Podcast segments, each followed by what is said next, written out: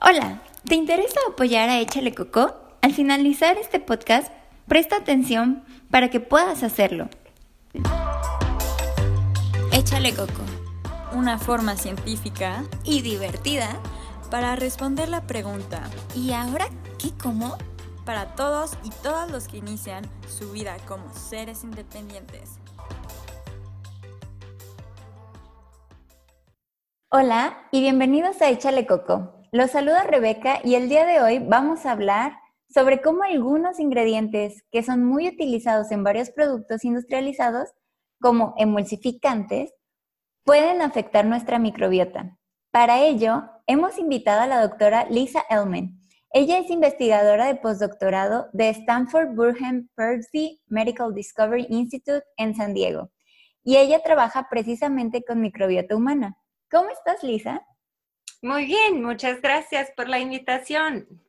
Gracias a ti. Cuéntanos un poco de ti, Lisa. ¿Qué estudiaste? ¿Qué haces? Soy de, Suecia y comencé mis estudios de microbiología en la Universidad de Uppsala hace muchos años, pero desde 15 años trabajo en los Estados Unidos. Ah. Y recientemente completé mi doctorado y la investigación que hago está focalizada en la microbiota, específicamente cómo las bacterias del intestino pueden contribuir o prevenir al desarrollo de enfermedades cancerosas. Ay, qué padre. Eh, recientemente eh, está por publicarse o ya publicaste un artículo sobre la interacción de algunos emulsificantes como el, este, el esteriol lacitato de sodio o SSL y algunos emulsificantes de base glicerol. Eh, y tuviste su interacción con el intestino, con la microbiota del intestino. Antes de que nos platiques sobre lo que tú y tu equipo encontraron, dinos, ¿qué emulsificantes y qué importancia tiene en la industria de alimentos el utilizar este tipo de ingredientes? Un emulsificante es una molécula que ayuda a la mezcla de sustancias que son poco miscibles, como la grasa y el agua. Por ejemplo, si hace una vinagreta en casa con limón y aceite y lo bate bien, se mezcla más o menos, pero después de un tiempo el limón y el aceite se separan. Exacto. Entonces, para que productos industrializados como aderezos de ensalada se quedan bonitas y cremosos durante meses y meses en el supermercado, se utiliza un emulsificante para impedir la separación de los ingredientes. Y ah. em, los emulsificantes están utilizados en muchos tipos de productos industrializados, ah, por ejemplo, para también mejorar la masa durante la producción de pan y pan dulce, ah, todo para que el producto final tenga una consistencia particular y dura mucho más tiempo en el supermercado. Ah, eso es súper eh, bueno que nos lo digas porque a veces creemos que todos los ingredientes que están en las fórmulas pues no sirven nada más para enfermarnos, pero el hecho de saber que también tienen un uso en la industria es muy interesante. También eh, me comentabas antes de hacerle, bueno, de uno de los artículos que, leí sobre ti, en Estados Unidos, la FDA, quien es quien regula todos estos compuestos, eh, considera que estos emulsificantes son GRAS, o sea, que son seguros para el consumo humano. Me llamó la atención y me encantó que lo incluyeran en tu estudio sobre cómo estas organizaciones se quedan cortas con las regulaciones y cómo es que hace falta que este tipo eh, conocer más sobre este tipo de ingredientes y qué impacto tienen en la microbiota, no solo ver si son tóxicos o cancerígenos. ¿Qué nos puedes decir al respecto? Ah, las sustancias en ah, la, categoría que se llama uh, GRAS, G-R-A-S, Generally Regarded as Safe, en los Estados Unidos, son sustancias que no están reguladas porque son utilizados desde muchos, muchos años y no hay evidencia de toxicidad. En esta manera, el gobierno deja este tipo de productos a, las compañías que utilizan esas sustancias a regular la cantidad y no sabemos cuánto es porque nunca está declarado. Bueno, otros emulsificantes sí están reguladas, pero hasta hoy día las investigaciones de toxicidad en los animales no han incluido efectos en la microbiota. Y esto es porque la investigación de la microbiota se hace hace solamente 20 y 25 años. Es un campo de investigación nuevo. Entonces, antes, entonces, antes no estaba considerada, ah, la microbiota no estaba considerada como una influencia en la salud humana. No, no lo sabíamos. Y hoy sabemos que las bacterias nos ayudan a digerir, que producen vitaminas, que contribuyen a formar el sistema inmunitario y que la microbiota verdaderamente es una parte importante del metabolismo humano. Súper importante. Y ah, mientras no hay evidencia de toxicidad aguda de emulsificantes, un cambio de la microbiota podría, por ejemplo, contribuir a la inflamación crónica, que es un factor de riesgo por el desarrollo del cáncer del intestino y una enfermedad que se desarrolla lentamente durante años y años. Sí, exactamente. Por eso me encantó este artículo en especial y ahora sí me gustaría que, nos dijeras, ¿qué fue lo que encontraron tu, tu equipo con respecto a los emulsificantes que, pues, que estudiaron? Encontramos que especies en una clase de bacteria que se llama Clostridia están muy sensibles a un emulsificante, este SSL, y en concentraciones muy bajas, casi 10 veces menos de lo que permite el FDA. Y bacterias de esta clase también estaban sensibles a otros, dos otros emulsificantes que tienen una estructura química similar a SSL. Y otros, un otro grupo de bacterias que no estaba sensible, los uh, Escherichia ah, es un tipo de bacteria que, puede provocar inflamación. No estaba sensible a ningún de los emulsificantes ah, de, los, de los cinco que hemos probado en este estudio. Y lo que pasa es que las bacterias que no están sensibles dominaban en la presencia de este emulsificante.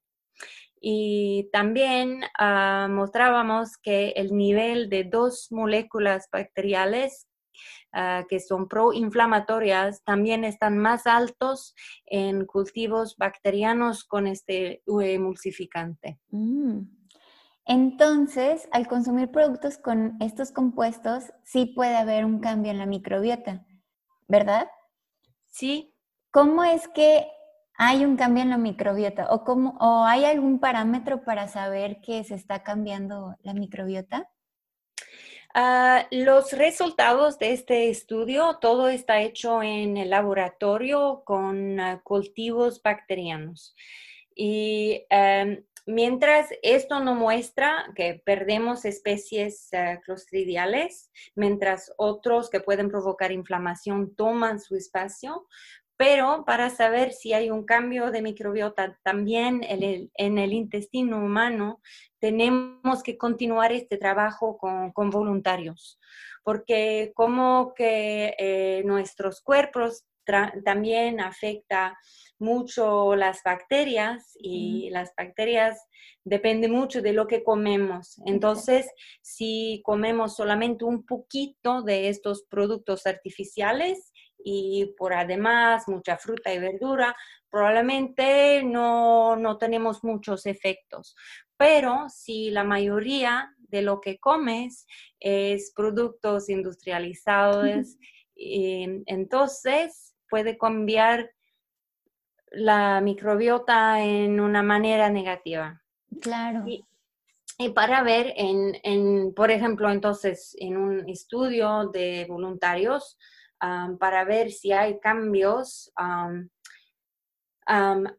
analizamos el ADN de las bacterias en la microbiota antes que comen el emulsificante eh, y, y, también después.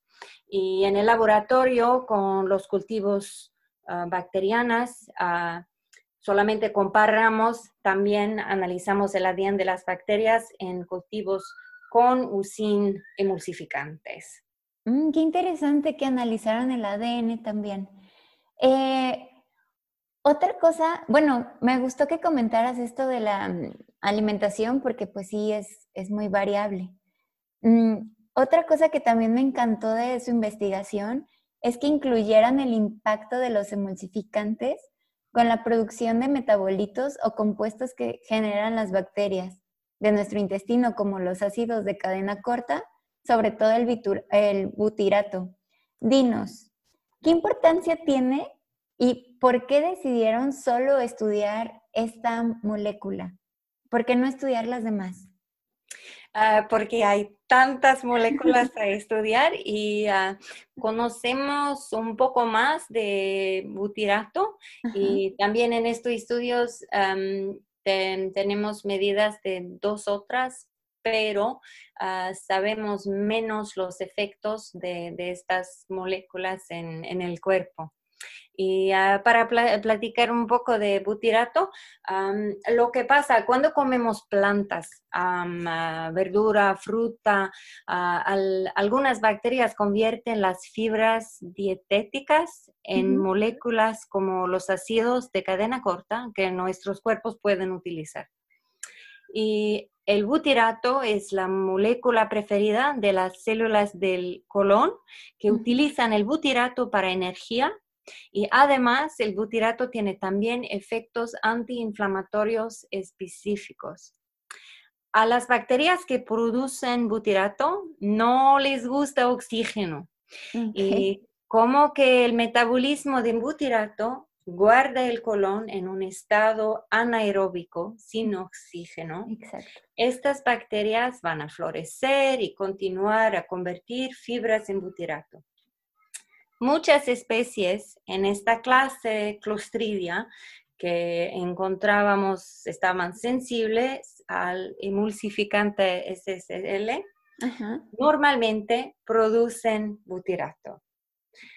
Y encontramos que los cultivos bacterianos con este emulsificante, que perdió la mayoría de Clostridia, produjeron mucho menos butirato. Mm. En lugar, produjeron más propionato y ah, medidas de acetato no, no mostraban gran diferencia.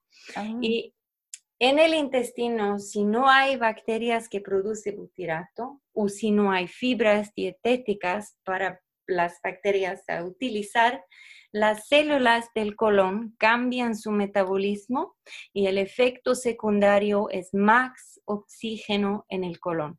Y esto deja la puerta abierta a las bacterias infecciosas y proinflamatorias que prefieren un entorno aeróbico. Padrísimo. Ya para finalizar, Lisa, ¿tienes alguna recomendación para nuestra audiencia sobre el consumo de estos emulsificantes? Sí, como que estos resultados, de estos resultados podemos imaginarnos que SSL y ah, emulsificantes con estructuras similares son factores en la dieta occidental que contribuyen a un cambio negativo de la microbiota y posiblemente inflamación intestinal. Y como que tenemos más y más gente con enfermedades de civilización, es muy importante que comprendemos estos factores de riesgo y cómo hay que comer para guardar el cuerpo en mano y también la microbiota en, en buena salud. Y diría que lo mejor si es posible, porque ah, todos eh, tenemos mucha prisa, es difícil ah, el tiempo cocinar en casa cada día, pero lo mejor es evitar ah, comer demasiado productos industrializados, porque aparte de los emulsificantes, hay otras sustancias químicas y también mucho más azúcar y grasa comparado con comida preparada en casa. Claro. En, en, eh, en eh, la dieta occidental nos falta también fibras dietéticas que, que sirve y es el, el base ah, por estos organismos a producir el butirato. Y eh, para animar las bacterias buenas, lo mejor es comer mucho de todos tipos de verduras, frutas, legumbres, nueces ah, y todas las plantas comestibles están buenos por la, microbiota. Claro, qué, qué, bueno que lo dices porque tanto Estados Unidos como México somos países de gorditos. Entonces hay que tratar de, de bajar ese índice de obesidad. Bueno, Lisa, ya para, como te había dicho antes de entrevistarte, te iba a hacer una de nuestras famosísimas preguntas de Échale Coco. ¿Estás lista? Sí. Muy bien. Eh, ¿Cuál es tu comida favorita y por qué te gusta esta comida? Esto es una pregunta difícil porque me gusta mucho cocinar y, ah, comer ah, con, la familia, con los amigos. Y hay tantas favoritas, pero ah, salsa boloñesa con pasta es un plato favorito de toda mi familia. Y utilizo la misma receta que mi madre en Suecia y creo que también es un plato que me gusta, pero porque pienso a tengo buenas memorias de, mi infancia de, niña en, Suecia. Ay, qué padre. también comemos ah, muchas verduras y ensaladas con vinagreta de estragón. ¿Vinagreta de estragón qué es? Estragón es un es, es, una ah, ah spice. una especia.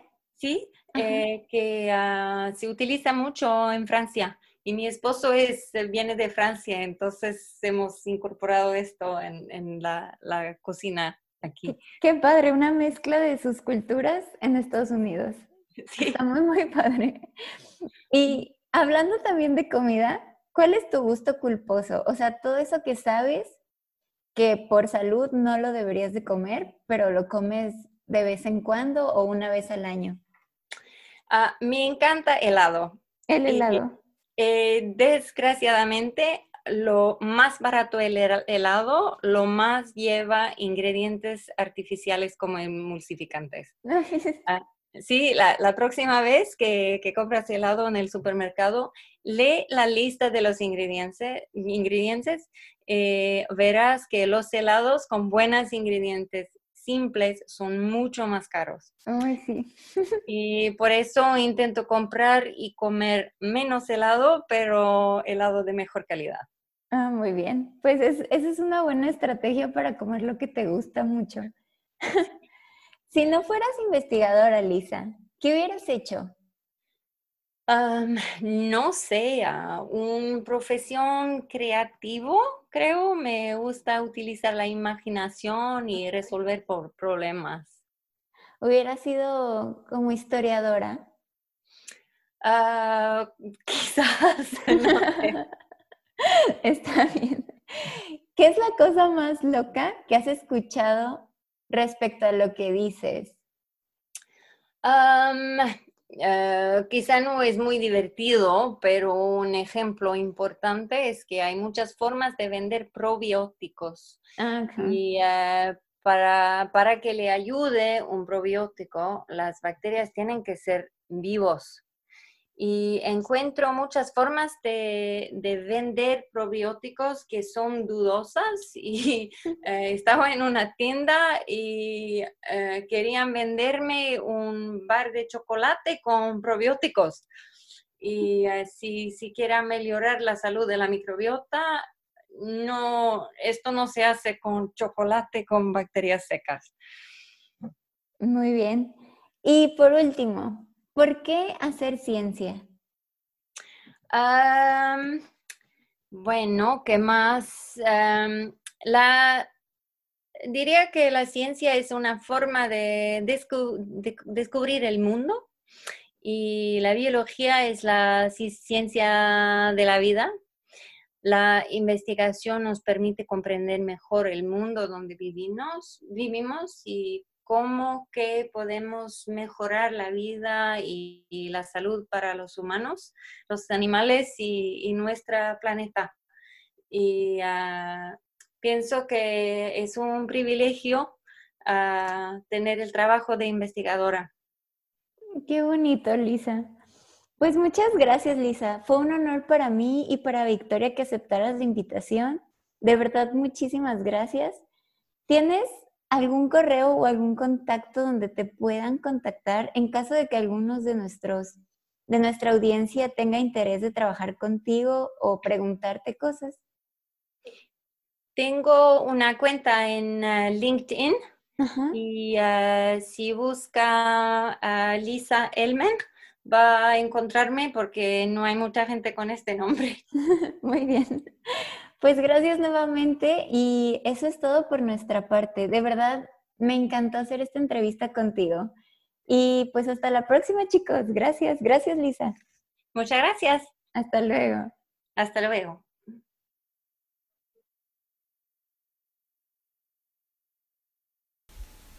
Si te gusta nuestro contenido, puedes apoyarnos ingresando a https dos puntos diagonal diagonal www.patreon.com diagonal échale coco podcast.